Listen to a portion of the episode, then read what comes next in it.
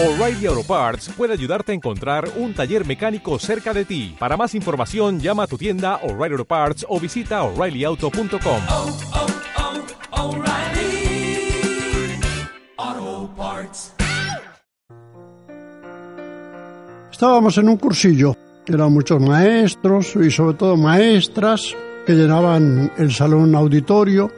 Me tocó a mí comentar sobre las conveniencias de evitar en lo más posible los consabidos premios y castigo. Yo criticaba que la verdadera educación no se basa sobre premio o castigo. Yo había insistido en que toda mala educación, tanto familiar como escolar como religiosa, se basan principalmente sobre el temor al castigo o el incentivo del premio. Para dar fuerza a mi argumentación, que chocaba con las prácticas de la mayoría de los educadores presentes, recurría al ejemplo de los grandes educadores, Jesús de Nazaret, Sócrates y tantos otros excelentes pedagogos. Insistía en que hay que formar valorando y estimulando la autonomía de las personas, haciéndoles desde muy temprana edad responsables siempre de sus propios actos, que había que formar la conciencia, más allá del premio del castigo. El educador no es un juez, ni es una autoridad que debe imponer normas de conducta, sino que debe proponer valores que motiven esas conductas.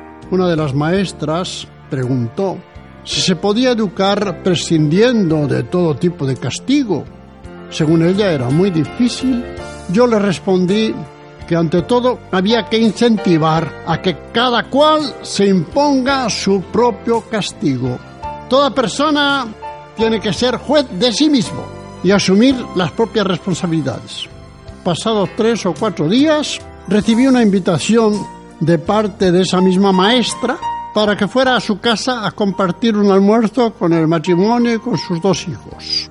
Acepté la invitación y cuando me acerqué a la puerta, tocando el timbre, inmediatamente se abrió y todos sonrientes y contentos dos simpáticos niños, en realidad un niño y una niña. Me acogieron con todo cariño. Pablito, así se llamaba el niño, unos 10 años tenía, y la niña, Lupita, se llamaba 8 años. Recién les conocí. La madre estaba en la cocina adornando una hermosa torta de chocolate. Nos sentamos a la mesa en un ambiente muy agradable, pero al momento de partir y compartir la tentadora torta a lo último de la comida, se oyó una frase que me pareció un poco extraña. Mamá, dijo Pablito, yo no voy a comer la torta. Muy bien, hijo mío, le contestó la madre, mientras los demás nos servíamos del agradable postre. Cuando nos levantamos de la mesa, la madre me llevó aparte y me dijo, todo feliz, ¿se ha dado cuenta de lo que ha pasado? No, le dije, no he visto nada raro. Entonces ella me explicó. Fíjese, poco antes de que usted viniera, mientras yo estaba en la cocina adornando mi torta, hubo una pelea entre los dos hermanitos. Yo no sé exactamente lo que discutieron, pero oí un grito muy agudo y lastimero de Lupita. Salí corriendo de la cocina y supe enseguida lo que había pasado. Pablito le dio a su hermana un golpe muy fuerte en la cabeza con esa regla que está ahí. Yo agarré a Pablito del brazo, zarendé con gran fuerza, le iba a castigar, pero en ese momento me acordé de lo que usted nos había dicho. El educador no es un juez. Cada uno debe ser responsable de sus propios actos y por lo tanto le toca a cada uno el imponerse la sanción debida. Mira, Pablito, le dije yo, has cometido un acto muy feo, muy malo con tu hermanita, la hermanita que tanto te quiere. Yo no te voy a castigar, eres tú el responsable. Tú tendrás que ver qué castigo te impones a ti mismo por esta falta tan fea que has cometido con tu hermana. Pablito agachó la cabeza, estaba como para llorar, pero en ese instante, en su interior, tomó una resolución muy importante no comeré la torta que tanto me gusta. Y así fue. Cuando sentados en la mesa llegó el momento del postre, Pablito dijo, mamá, yo no voy a comer la torta. Pablito no comió la torta como expresión de su arrepentimiento creyó que esa era la manera justamente de reparar su falta con su hermanita. Podemos sacar muchas conclusiones de este relato. ¿Tú crees que es absolutamente necesario el castigar? ¿Cómo reaccionan normalmente los padres y los profesores ante una falta de sus hijos?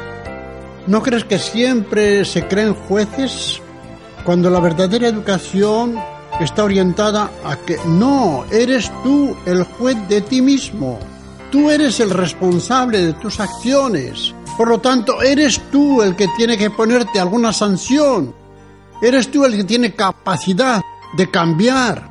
Tus padres y tus educadores son alicientes, son indicadores, son orientadores.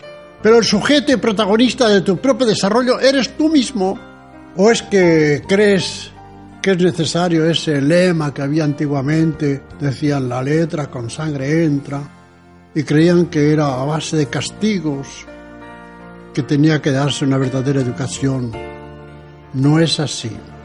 Hay una posibilidad de educar sin castigos, y es justamente la de formar la conciencia de cada uno, que no está vinculada a un castigo que nos pueden dar o a un premio que nos pueden otorgar.